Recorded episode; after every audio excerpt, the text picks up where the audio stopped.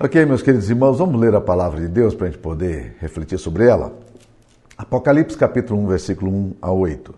Revelação de Jesus Cristo que Deus lhe deu para mostrar aos seus servos as coisas que em breve devem acontecer e que ele, enviando por intermédio do seu anjo, notificou seu servo João, o qual atestou a palavra de Deus e o testemunho de Jesus Cristo quanto a tudo que viu. Bem-aventurados aqueles que leem e aqueles que ouvem e as palavras da profecia e guardam as coisas nela escritas, pois o tempo está próximo. João, às sete igrejas que se encontram na Ásia, graça e paz a vós outros da parte daquele que é, que era e que há de vir, da parte dos sete espíritos que se acham diante do seu trono, e da parte de Jesus Cristo, a fiel testemunha, o primogênito dos mortos e o soberano dos reis da terra. Aquele que nos ama e pelo seu sangue nos libertou dos nossos pecados e nos constituiu reino, sacerdotes para o seu Deus e Pai. A ele a glória e o domínio pelos séculos dos séculos. Amém. Eis que vem com as nuvens, e todo olho verá, até quantos o traspassaram, e todas as tribos da terra se lamentarão sobre ele. Certamente vem. Amém. Eu sou o Alfa e o Ômega, diz o Senhor Deus, aquele que era, que é e há de vir o Todo-Poderoso. Essa é a palavra de Deus. Ah, como disse para vocês na, na, no, no estudo anterior, eu estava mostrando para vocês que normalmente, quando nós vamos nos aproximar do livro de Apocalipse, a gente se aproxima com algumas reservas, com algumas dificuldades já eh, preconcebidas sobre o livro de Apocalipse. Isso, de certa forma, dificulta a aproximação que a gente tem de, do livro. Mas o que o livro de Apocalipse faz é exatamente revelar-nos as coisas que em breve devem acontecer. Isso João estava falando isso há dois mil anos atrás. E ele começa com uma afirmação muito interessante, dizendo revelação de Jesus Cristo. É isso aí, revelação de Jesus Cristo.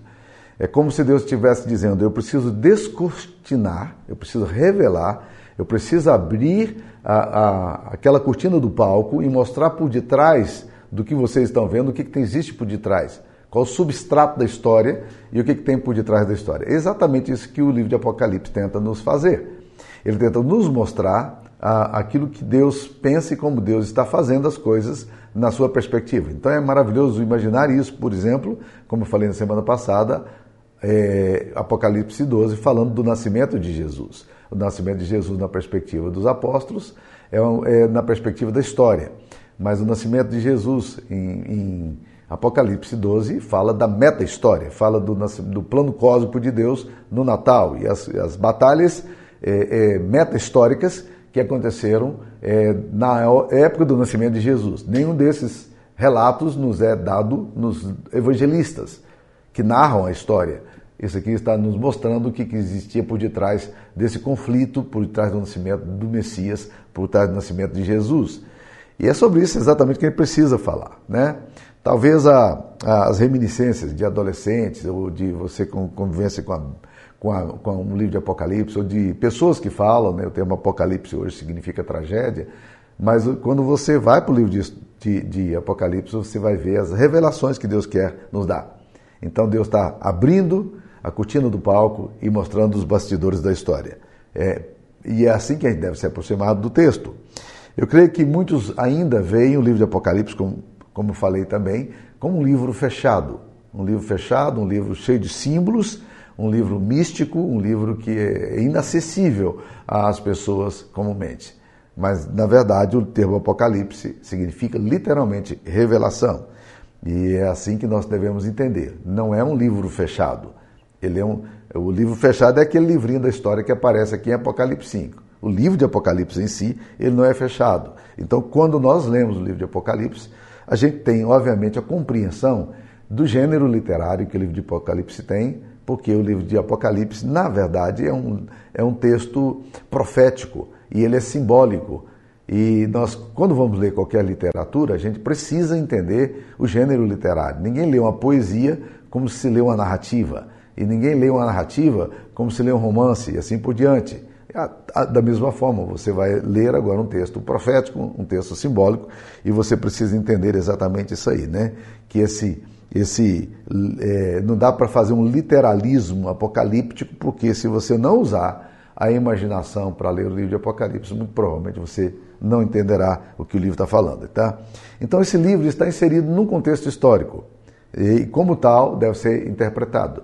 Foi escrito às sete igrejas que se encontram na Ásia, é, mais apropriadamente hoje na Turquia. Ele foi escrito para que essas igrejas, que eram pastoreadas por João, ou foram fundadas por João, pudessem, na sua forma, é, é, entender o que estava acontecendo. Eles não estavam entendendo muito bem a história, estava uma confusão.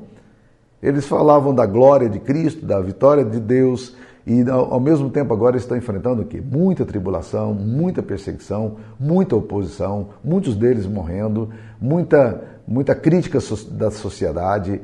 E esses irmãos agora recebem a carta do seu velho pastor dizendo à sua igreja, a igreja de Jesus, a igreja que ele tinha pastoreado, ele está dizendo: olha, nós precisamos estar atentos ao que Jesus Cristo tem a nos dizer. Vamos ver a meta-história, vamos ver os bastidores da história, vamos ver o que é que Jesus está querendo nos dizer. E ele usa os símbolos apropriadamente, com muito bom senso, para nortear a leitura daqueles irmãos que, lendo o texto, não tinham tanta dificuldade para interpretá-lo, o que não acontecia com os soldados que tinham que censuravam os livros e os textos e que poderiam agora lendo ali não entender absolutamente nada que João está falando. Eles talvez imaginassem que João fosse algum profeta louco de uma de uma seita e que aí então eles, eles não deveriam considerar muito esses escritos eh, apocalípticos deles, dragões, essas bestas, essas coisas todas que ele descreve aqui como os flagelos, trombetas e assim por diante. Mas a igreja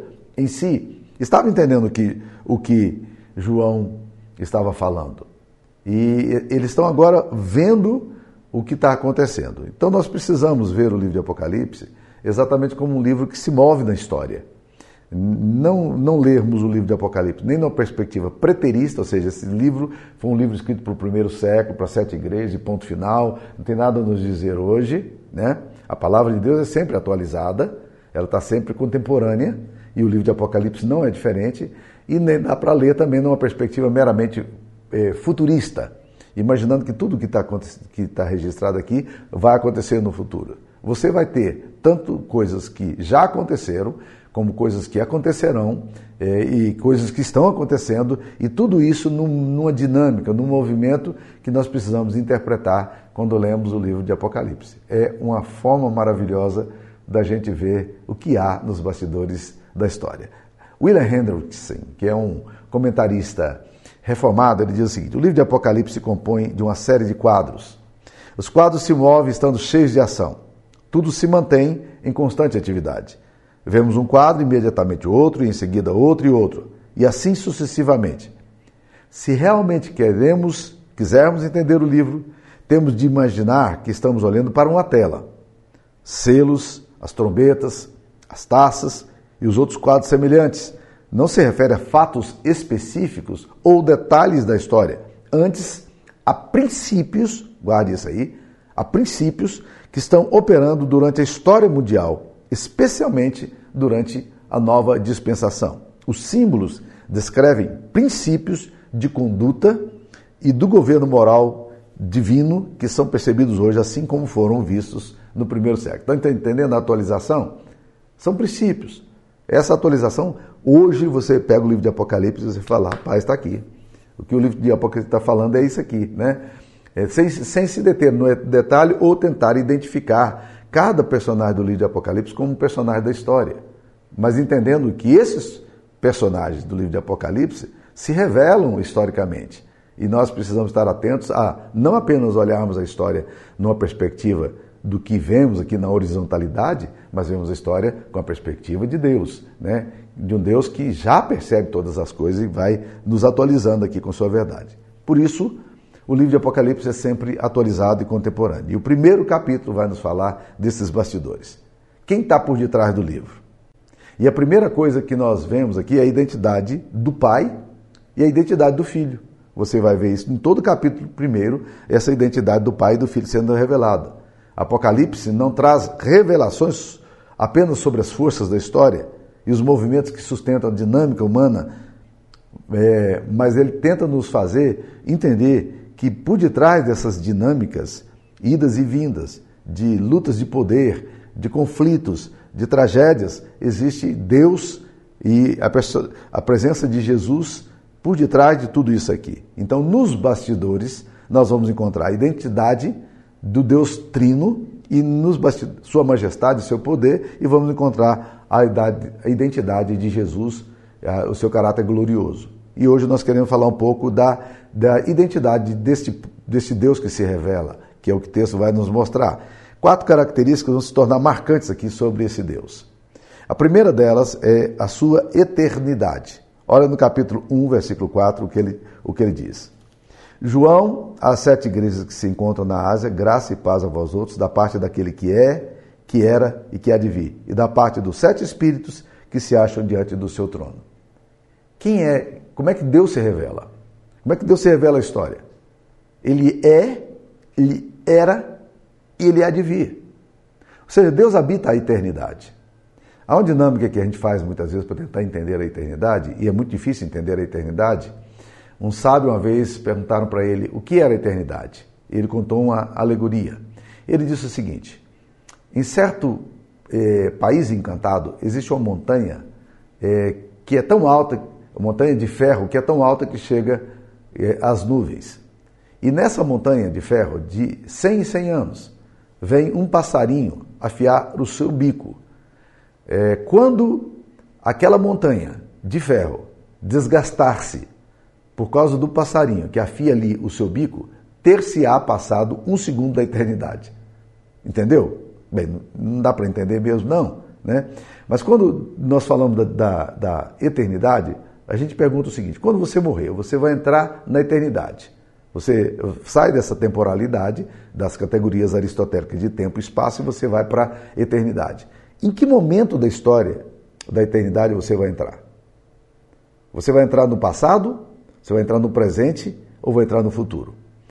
Bem, a pergunta já é uma pergunta retórica. Óbvio que você vai dizer para mim que você vai entrar no presente. Ok? Por quê? Porque não existe passado, nem existe futuro na eternidade. Na eternidade tudo, tudo já aconteceu. É por isso que em Apocalipse 13, a Bíblia vai falar do Cordeiro de Deus que foi morto antes da fundação do mundo. E nós sabemos que o Cordeiro de Deus que foi morto, ele foi morto historicamente, há dois mil anos atrás. Mas na eternidade, ele já é o Cordeiro de Deus que foi morto antes da fundação do mundo. Então, só essa linguagem é capaz de nos explicar quem é Deus. Ele é eterno. Ele é aquele que é, que era e que há de, de, de ser. Ele não perde a sua validade. Ele não tem um tempo que você fala assim, o que agora, agora Deus passou. Isso vai acontecer com a besta.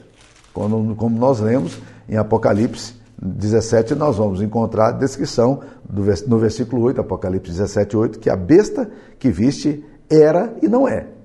A besta era, nem é mais, nem será. Sabe? A besta hoje é, é, é, exerceu o seu poder, mas ela não vai exercer seu poder para sempre ela não vai ter a relevância que ela tem para sempre. Entretanto, o Pai é descrito como aquele que transcende os limites da temporalidade. Aquele que é desde o princípio que continua sendo até o fim. É, e por isso que é, se revela aqui é, aquele que é o alfa e o ômega, o princípio e o fim, o primogênito, né? falando da identidade de Cristo. Né? Então, nenhum movimento histórico acontece sem sem não apenas o conhecimento de Deus, mas sem a permissão de Deus e sem os decretos divinos.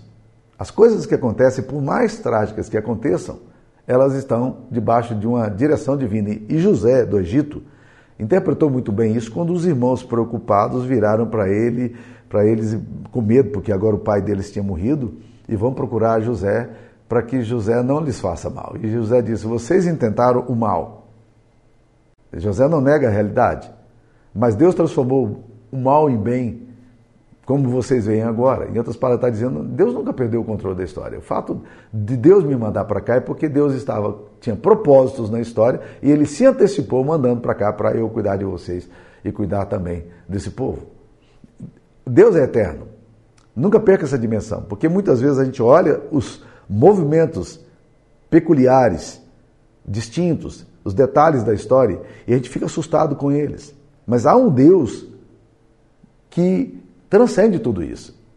E os seus intentos Deus cumpre no decorrer da história, como diz o antigo hino. Ele executa o seu querer de acordo com seus planos. E é assim que Deus está fazendo, né? Deus conduz a história, Deus é senhor da história, Ele faz a história e nada do que acontece na história é, está fora do controle dele, porque Deus é um Deus eterno, Ele transcende a temporalidade.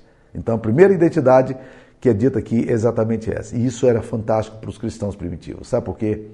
Porque eles estavam debaixo do domínio de, de Domiciano, um imperador terrível, perseguiu a igreja de forma violenta como outros imperadores também o fizeram.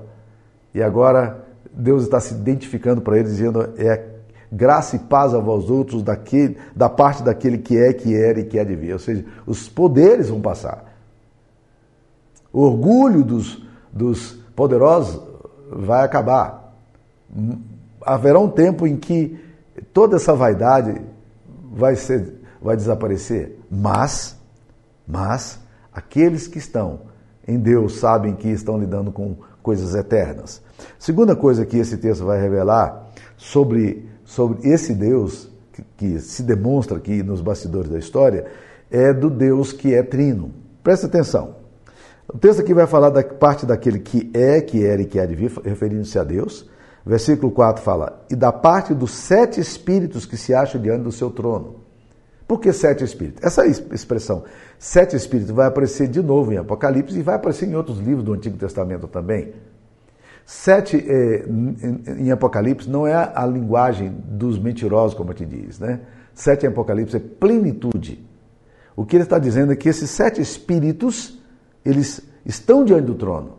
Está falando aqui do Espírito Santo que se move e que está ali diante de Deus e no versículo 5, Apocalipse 1, 5, vai dizer: E da parte de Jesus Cristo, a fiel testemunha, o primogênito dos mortos, soberano dos reis da terra. E agora vai falar de Jesus.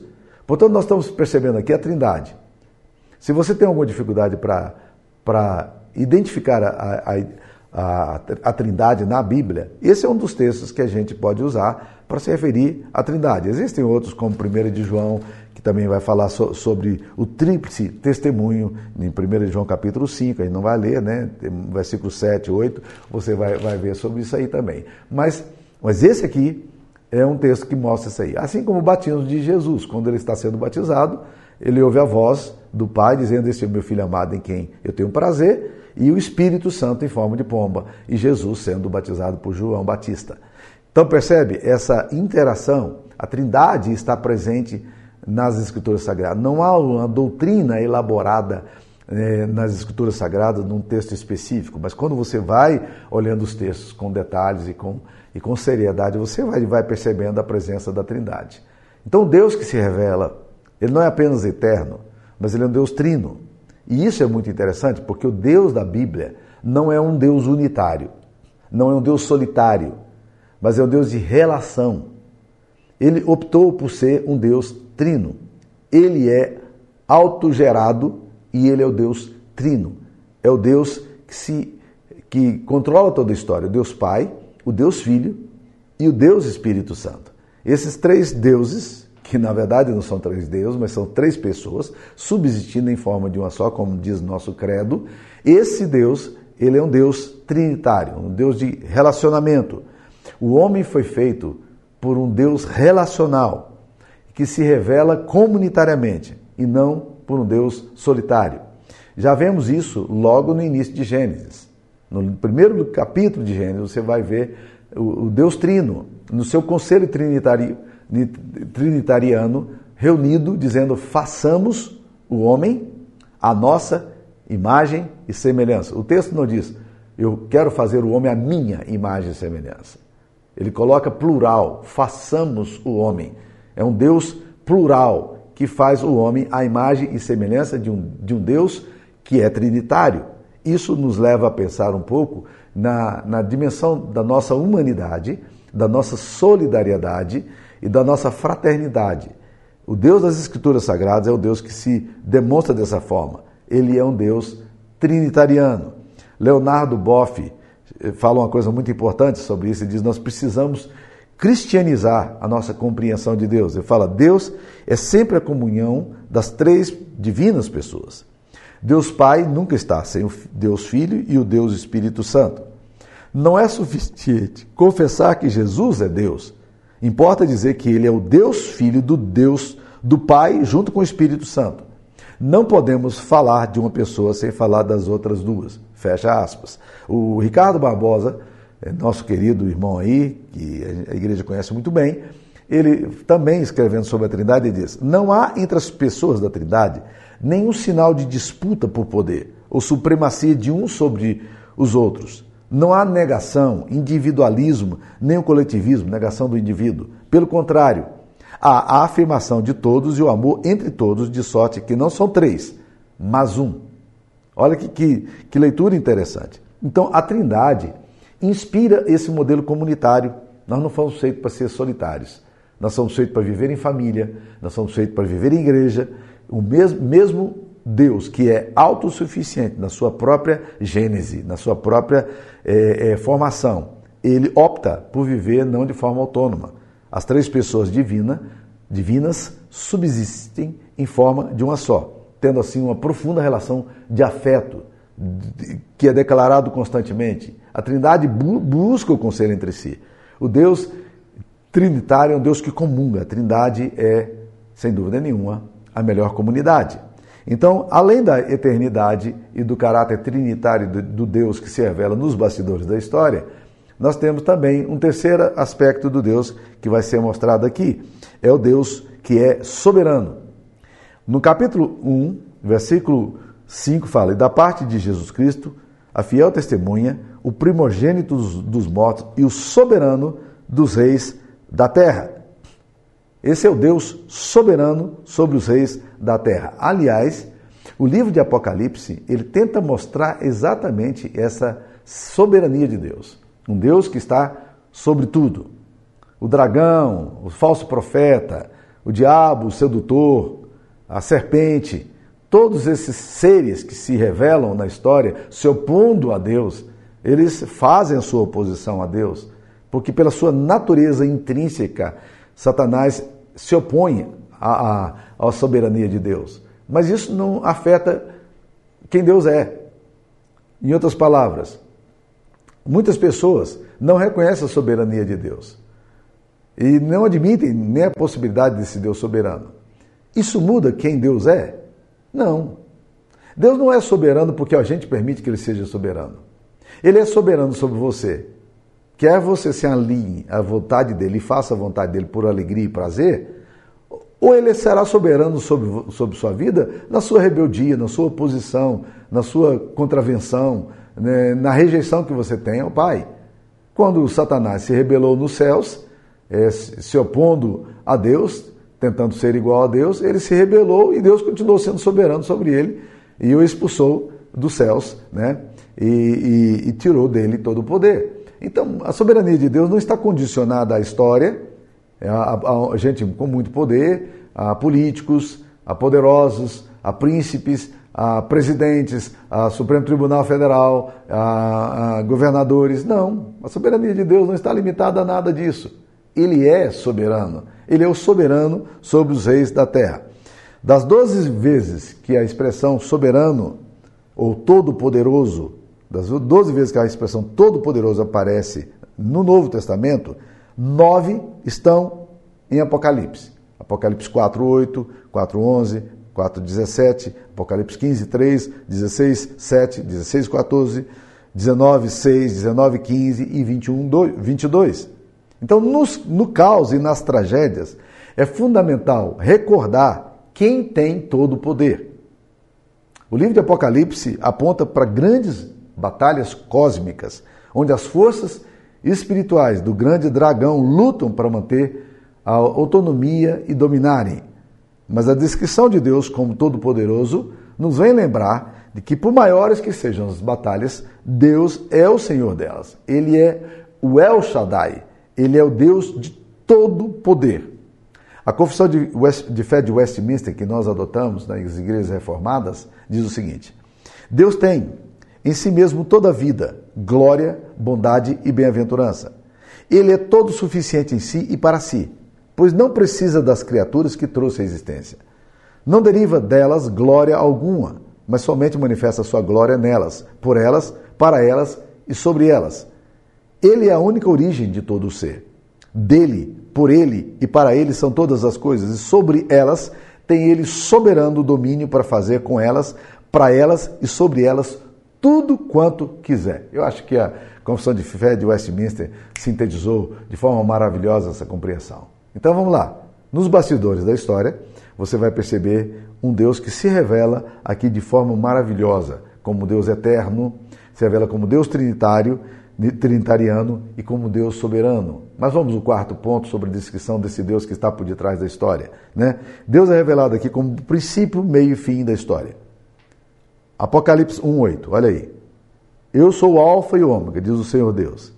Aquele que era, que é e há de vir, o Todo-Poderoso. Aparece essa mesma expressão, alfa, é, o que era, o que é, o que há de ser, no versículo 4 e no versículo 8. É uma repetição e vai aparecer também é, em outros lugares, né? É, apare, vai aparecer. E quando o texto diz, eu sou o alfa e o ômega, são duas, dois, dois, as duas palavrinhas gregas. A primeira palavra do alfabeto grego e a última palavra do alfabeto grego. É como se Deus estivesse dizendo, olha, é, tudo está contido no meu ser. Eu sou, eu tenho, eu, eu sou o princípio, o meio e o fim. É Ele quem dá o pontapé inicial na história e é Ele que vai é, mudar a história da forma como nós entendemos. É Ele que vai consumar a história. É Ele que está levando a história para o ponto que Apocalipse nos mostra que é da recriação, quando Deus vai fazer novos céus nova terra, quando a Jerusalém celestial é, ataviada descerá dos céus na sua glória e o domínio de Jesus será o domínio absoluto. Quando você abre o primeiro capítulo de Gênesis, no capítulo 1, versículo 1 diz: No princípio criou Deus os céus e a terra. Essa expressão, no princípio, enarque, no grego, ela, ela dá a ideia de que antes de qualquer coisa, Deus é. A mesma coisa vai dizer João no capítulo 1, versículo 1. No princípio era o Verbo, o Verbo estava com Deus e o Verbo estava com Deus. Todas as coisas foram criadas por meio de Jesus e nada do que foi feito sem ele teria sido feito. O Verbo estava lá. No princípio era o Verbo, o Verbo estava com Deus e o Verbo era Deus. A mesma ideia do no princípio de Gênesis 1.1 aparece em João 1.1. No princípio, enarque, Lá no arquétipo de toda a história da humanidade vai aparecer esse Deus. Ele é o pontapé. Mas quando você vai para o livro de Apocalipse, o livro de Apocalipse termina também sobre o quê? Sobre o controle absoluto de Deus. Então, o livro, a, a, Bíblia, é um livro que tem começo, meio e fim. Assim como Deus eterno é o Deus do princípio, meio e fim da história. Ele é, está sobre a história e está mesmo antes da história como nós a conhecemos. Porque no capítulo 1, versículo 2, nos fala que a terra era sem forma e vazia. E o Espírito de Deus pairava sobre a face do abismo. Né? É, essa expressão, o Espírito de Deus pairava sobre a face do abismo, alguns comentaristas falam que, que o termo, a melhor tradução, pairar ali, seria chocar. O Espírito Santo estava como uma galinha chocando os seus, os, eh, os, os seus ovos ali, naquele exato momento. Mas ali está falando da história antes da história. Deus é antes, antes de, de, da história que nós conhecemos, dessa história que pode ser relatada, dessa história que pode ser contada. Existe uma história por detrás da história. A história segue uma agenda divina. A, a história está nas mãos de Deus. A providência sábia e a direção. E como isso era importante também para a igreja de a quem João escreve, como isso é importante para nós. Que muitas vezes olhamos a história e achamos que a história não tem sentido. Né? Os filósofos existencialistas que influenciam profundamente o pensamento meu e seu, e de uma forma muito mais particular dos acadêmicos, dos universitários, dos nossos filhos que estão na, na no ensino médio, esses eh, filósofos, eles tentaram desconstruir essa coisa da essência e dizer que o que importa não é a essência, o que importa é a existência. Então ele fala o seguinte: ah, não existe essa coisa chamada essência. Existe apenas o viver. Cada um vai vivendo até acabar e a, a, a sua vida é, termina numa, num túmulo, aniquilacionismo, e não tem prestação de conta, não tem eternidade, não tem alma, não tem nada. O, ser humano não é diferente de um animal, por exemplo. Né? Então, dessa forma, eles tentam desconstruir a essência. E, e, e, é curioso que no livro de Apocalipse Deus vai se revelar como esse, esse alfa e ômega. As coisas não se dão no vácuo. Os fatos não são é, circunstanciais nem acidentais. Deus não é pego de surpresa, diz assim: não, eu não esperava o Covid-19. Eu não, puxa vida, e agora? O que, é que eu faço com a igreja que vai ter que fechar? Né? E quando estávamos na COVID, no Covid-19, uma das coisas que veio forte para o meu coração é que Deus estava preparando a igreja para um novo momento da história. E foi incrível como coisas como essa que eu estou fazendo aqui, comunicação virtual, melhorar a questão da pregação nos meios eletrônicos, como tudo isso começou a se tornar algo tão relevante para as igrejas. E eu estava pensando, puxa vida, como a gente multiplica é, a, o impacto da pregação quando nós vamos para a mídia. É, você, as pessoas ouvem o meu sermão aqui, alguns compartilham, é, outros vão ver lá na frente, alguns vão começar a seguir depois, daqui dois anos. Eu tenho sermões que têm 30 mil visualizações, por exemplo, né? E tem sermões que têm 100 visualizações, né? Não interessa, Deus vai fazer a história como Ele quer. E as minhas, as pregações que eu e tantos outros pregadores tem aí na, na internet, vão para lugares que você nem imagina. Curiosamente, teve um dia que eu recebi uma ligação, uma, uma mensagem no WhatsApp de uma pessoa que está no Canadá e diz: Pastor, nós estamos, nós ouvimos a sua mensagem ontem e nos fez muito bem. Eu tinha pregado sobre Ezequiel 37. E outro pastor que está na Irlanda, ele me mandou a mensagem dizendo: Pastor Samuel, eu ouvi tua mensagem, achei tão importante que eu sentei com um grupo da minha igreja, um grupo pequeno, e nós fomos ouvir a mensagem que o senhor pregou. E olha, olha onde é que vai o impacto da mídia, né? Então, Deus está construindo a história. Isso para os crentes lá de, da, da, da Ásia, naqueles dias de tribulação, era relevante demais. E isso para os crentes hoje, no meio de uma sociedade secularizada, humanizada, é, distanciada de Deus, é maravilhoso saber que a história tem propósito. A nossa história pessoal tem propósito. Deus não joga dados, Deus não está nós não estamos entregues a um destino cego, ao acaso, à impiedade dos tempos. Não, mas estamos na mão de um Deus sábio, providente e gracioso. Concluindo aqui, as sete igrejas da Ásia Menor que estavam na Turquia, elas viviam debaixo da perseguição, da morte, eram ameaçadas e fustigadas. Quando Deus vai se revelar, revelar o que Ele tem para dizer, a primeira coisa que Ele fala é a seguinte: eu quero que vocês olhem para mim quem eu sou. Gente, não há nada mais importante e mais transformador do que entender o caráter de Deus. Nós, J.I. Packer, ele, no livro dele, O Conhecimento de Deus, ele fala: não existe coisa mais importante do que conhecermos o caráter do Deus das Escrituras Sagradas.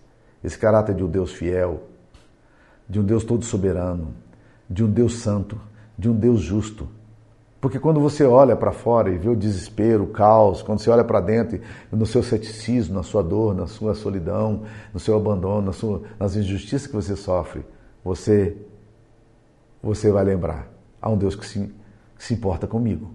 Então, lembrar do caráter de Deus é uma das coisas mais importantes que nós precisamos. Certa vez, eu estava falando de Deus para um rapaz, né? E, mas esse rapaz tinha uma resistência muito grande a Deus. Na verdade, ele tinha ódio de Deus. E ele começou a falar mal de Deus. E ele começou a, a, a, a blasfemar contra Deus. Ele começou a falar coisas horríveis contra Deus.